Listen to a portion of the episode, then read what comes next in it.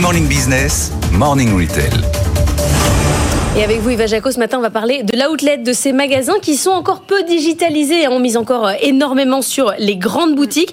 Justement, Marc Avenue a été racheté par la société d'exploitation Mata Capital et se lance dans le e-commerce. Oui, et pour l'instant, le site e-commerce de, euh, euh, de Marc Avenue est, est, en bêta test, mais il devrait être disponible pour les soldes de janvier. Alors, la première version concerne le site de Corbeil-Essonne, mais pour Marc Avenue, il s'agit vraiment de créer un neuvième centre de déstock. La nouveauté, c'est qu'à terme, ils envisagent de relier en fait les huit marques avenues euh, sur ce site en ligne, soit 500 enseignes euh, sur l'ensemble du réseau. Alors pour l'occasion, euh, Marc Avenue s'est associé à la marketplace Wishibam, avec qui ils ont 30 à 40 de partenaires en commun et donc ils connaissent déjà la solution et maîtrisent la gestion des stocks et la, la disponibilité des produits. L'objectif, c'est d'aller chercher un chiffre à faire additionnel. C'est environ 15 à 20 par marque et bien sûr conquérir de nouveaux consommateurs. Alors cette marketplace dont vous nous parlez, Wishiba, n'est pas ses premiers partenariats avec euh, des outlets. Euh, est-ce qu'il y en a eu Quels sont les autres Est-ce que ça mm. fonctionne?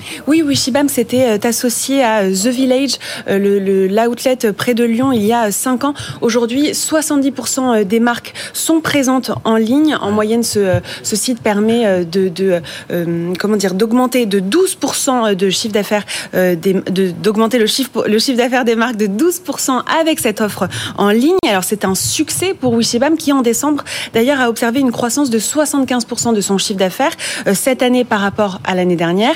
Alors pour Marc Avenue, l'objectif euh, à long terme c'est de créer un, outlet additionnel en termes de chiffre d'affaires, soit une ambition de 150 millions euh, d'euros.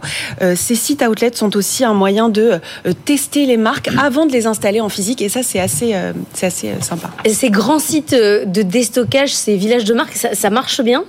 Mais oui, on remarque ces derniers, ces derniers mois que euh, justement les outlets font preuve de résilience face aux crises. La fréquentation est d'ailleurs euh, en hausse. Cette année, les villages de marque ont même euh, enregistré jusqu'à 15% d'activité en plus avec un panier moyen. Pour du retail, c'est bien comme.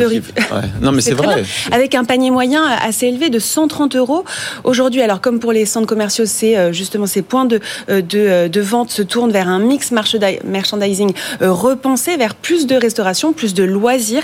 L'objectif, c'est d'aller c'est de faire du shopping en se divertissant.